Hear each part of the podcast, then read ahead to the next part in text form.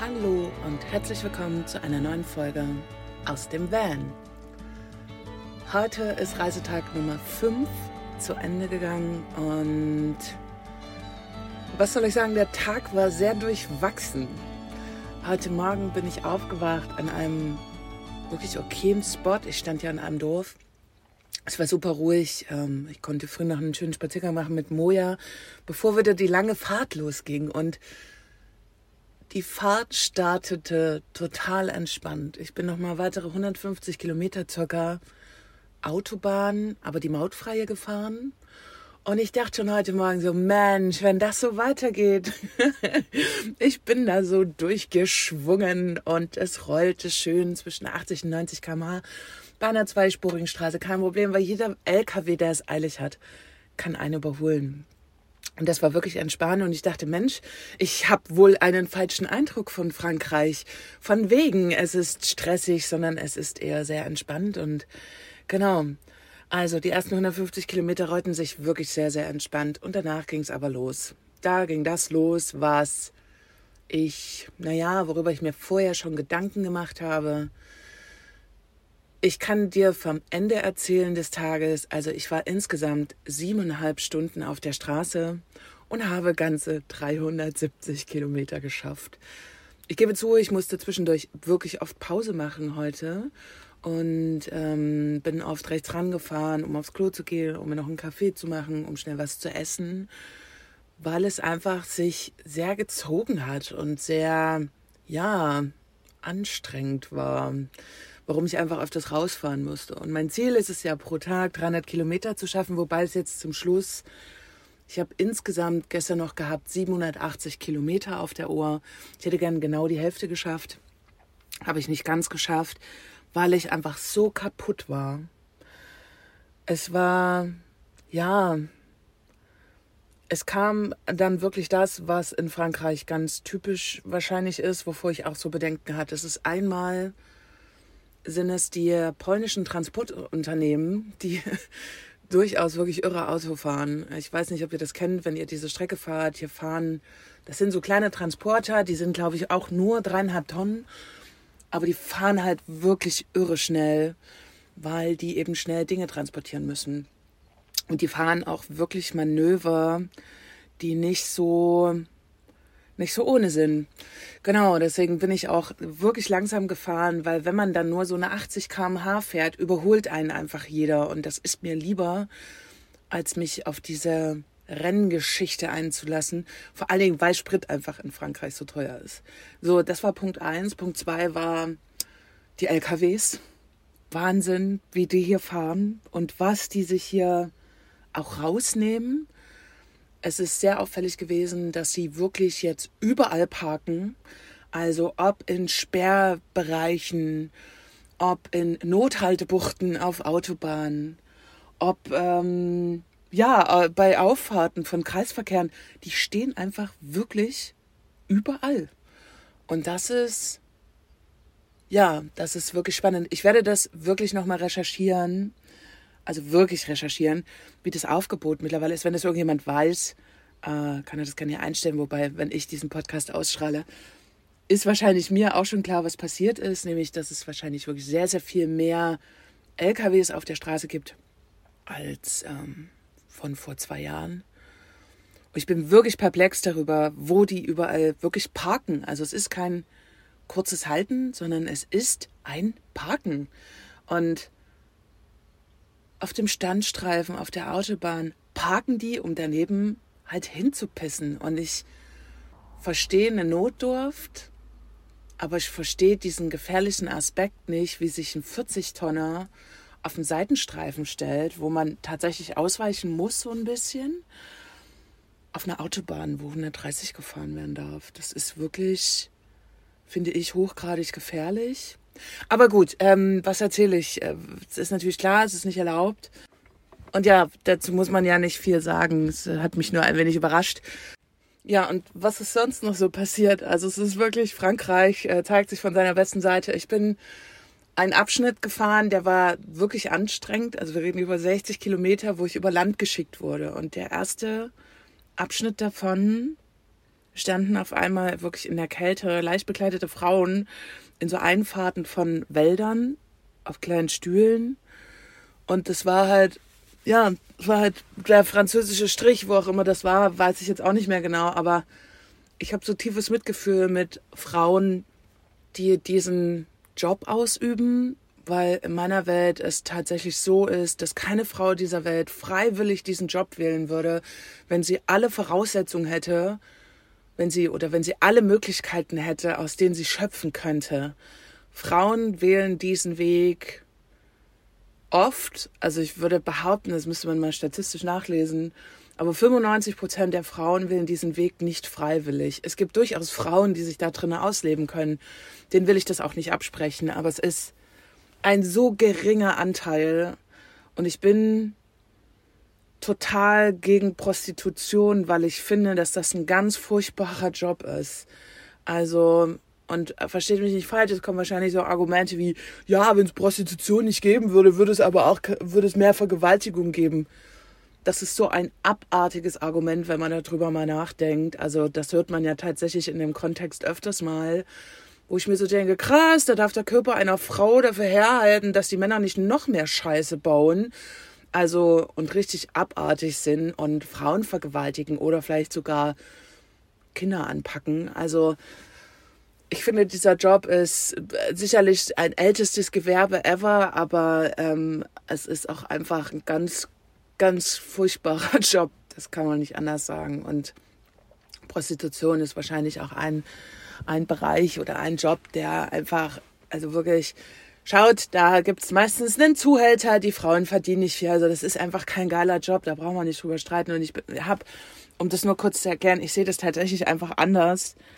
Und ich habe tiefes Mitgefühl mit diesen Frauen. Die stehen da stundenlang den ganzen Tag in der Kälte, in natürlich extrem kurzen Klamotten, gucken wirklich in jedes Auto irgendwie so fast schon hoffnungsvoll, dass jemand anhält und dann halten ja auch gerne die Trucker an und entschuldigt bitte, also das, die müssen ja da einfach wirklich jeden bedienen. Vielleicht können sie es auch ein bisschen aussuchen, aber trotzdem ist es ja nicht das, was man so freiwillig entscheiden würde. Und ich habe einfach nur total tiefes Mitgefühl. Es ist wirklich, bitte, was ist das für ein Leben? Also, Oh, naja, genau, da quitscht mir das Herz und ich bin da durchgefallen und dachte, boah, krass.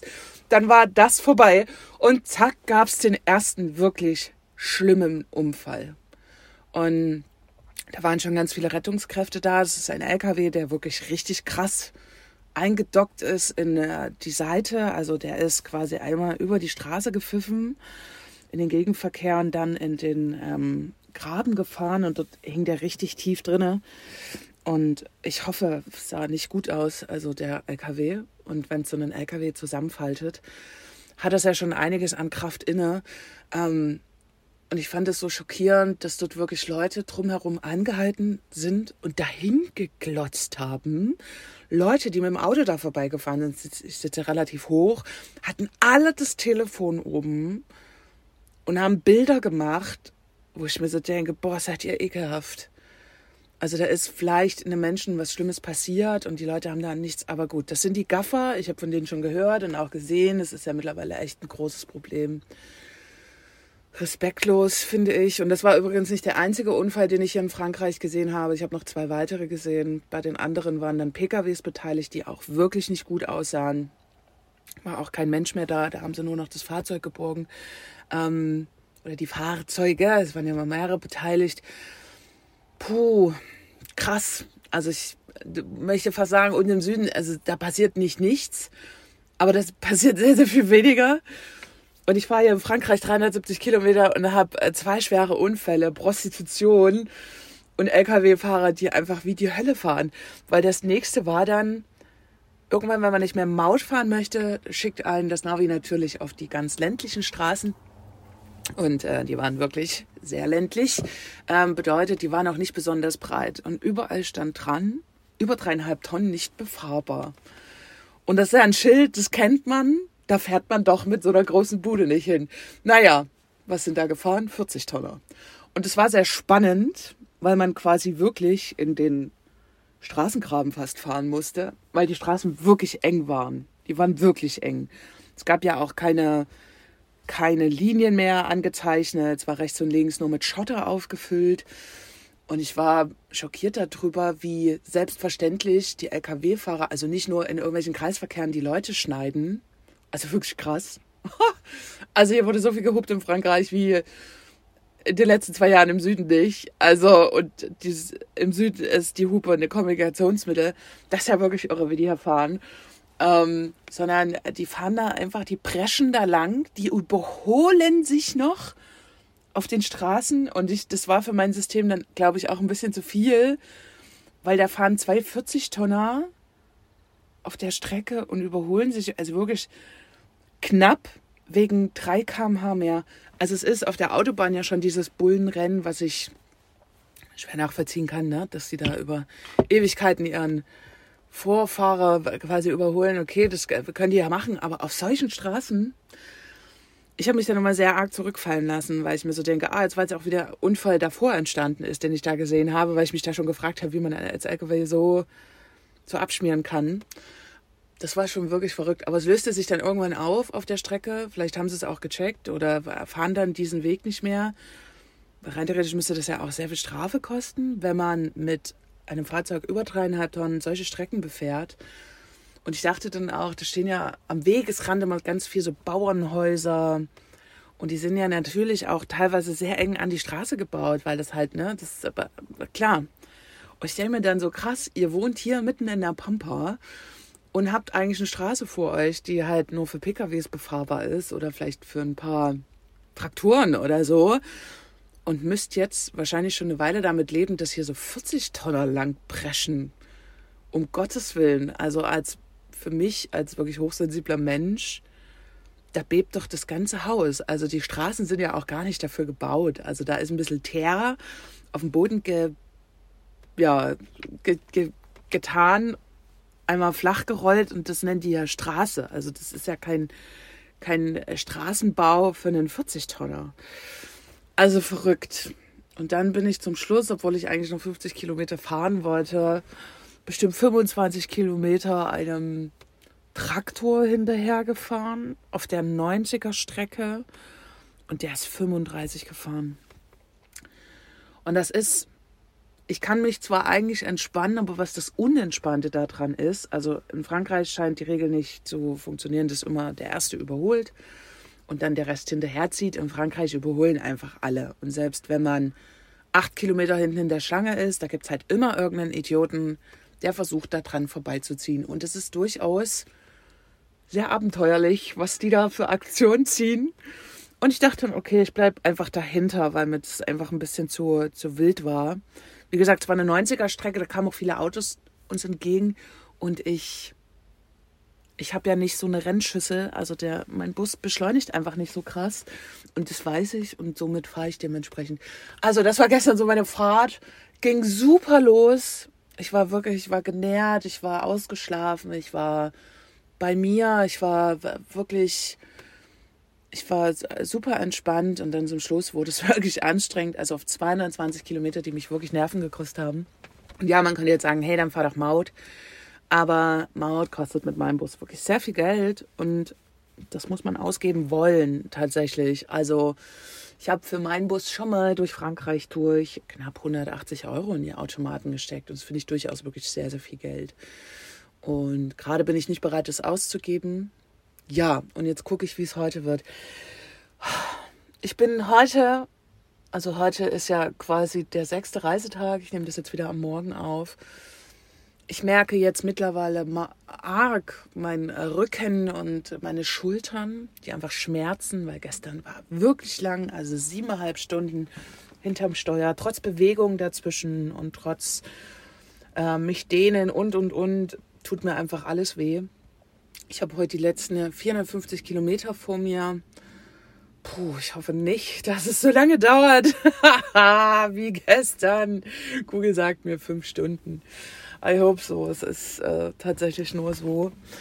Ähm, und ja, ich gehe gleich nochmal einen schönen Spaziergang. Ich habe an einem schönen Fluss geschlafen und ähm, wieder mal Glück gehabt, tatsächlich mit der Platzauswahl. Das funktioniert irgendwie echt wirklich sehr gut. Und ja, es ist mittlerweile sehr kalt Hier ist es nicht ganz so kalt wie beim letzten Platz, aber es ist trotzdem kalt und ich merke jetzt langsam, also jetzt so Tag 6, ich habe wirklich keine Lust mehr zu fahren. Ich weiß nicht, ob jetzt so ein Tag wäre, wo man eigentlich mal eine Pause machen müsste. Also einen Tag slow. Weiß ich nicht. Könnte sein, aber 450 Kilometer vom Ziel nach 2300 Kilometer macht man auch keinen Tag Pause mehr. Also, Mama hat auch schon gebacken und gekocht und alles vorbereitet. Das bedeutet, ich äh, werde heute irgendwann ankommen. Wir haben es jetzt 9.16 Uhr, es ist wirklich noch relativ früh. Ich mache jetzt noch den Spaziergang. Fahre heute wieder mit sehr gemischten Gefühlen los. Also ich habe voll gemerkt, nachdem ich gestern so kaputt war, nach dem Tag, was vorher ja nicht so war, oh, da schläft man dann auch gleich wieder mit so Sorgen ein. Da ist man nicht ganz beieinander, da ist man nicht ganz ganz gut mit sich und dann äh, schläft man abends so ein bisschen gestresst ein, wacht auch früh wieder mit so einem komischen Gefühl auf. Ich habe es ja wirklich die letzten zwei, drei Tage gut halten können. Meine gute Laune und die Sorgen waren wie weggespült, aber jetzt bin ich kaputt und ich merke voll, wenn mein System so kaputt ist, ist nicht nur der Körper kaputt, ähm, sondern dann hat auch das Innerste zu tun. Aber es ist, wie es ist. Ähm, ich weiß, dass jetzt erstmal Erholung kommt. Wenn ich heute ankomme, werde ich morgen einen Tag Pause, wirklich Pause machen, nichts tun. Und den Tag drauf muss ich anfangen mit Arbeiten. ähm, genau, also heute, je nachdem, wenn ich ankomme, Füße hoch. Ich werde halt nichts mehr machen, ich werde den Bus nicht ausräumen, ich werde nichts tun. Ähm, und dann morgen ist Tag des Aufräumens, des Sortierens, des Ankommens, des Essens, des äh, sich gut tun, lange Spaziergänge machen. Genau, und den Tag drauf, dann wird gearbeitet. So ist der Plan. In diesem Sinne, ich weiß noch nicht, wann ich die nächste aufnehme, aber ihr werdet es erfahren. Wahrscheinlich irgendwie heute oder morgen früh, heute Abend oder morgen früh, je nachdem. Oder ich komme erst mal an und werde dann eine weitere Folge aufnehmen. In diesem Sinne, ich danke euch fürs Lauschen, fürs Mitfahren, für dieser Achterbahn der Gefühle tatsächlich. Mal gut, mal schlecht, mal gut, mal schlecht. Es war aber zu erwarten.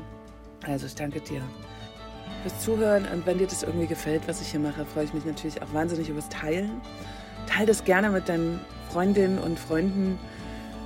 Das ist immer gut, wenn mehr Leute davon erfahren, wie es sein kann auf Reisen. Also, bis zum nächsten Mal.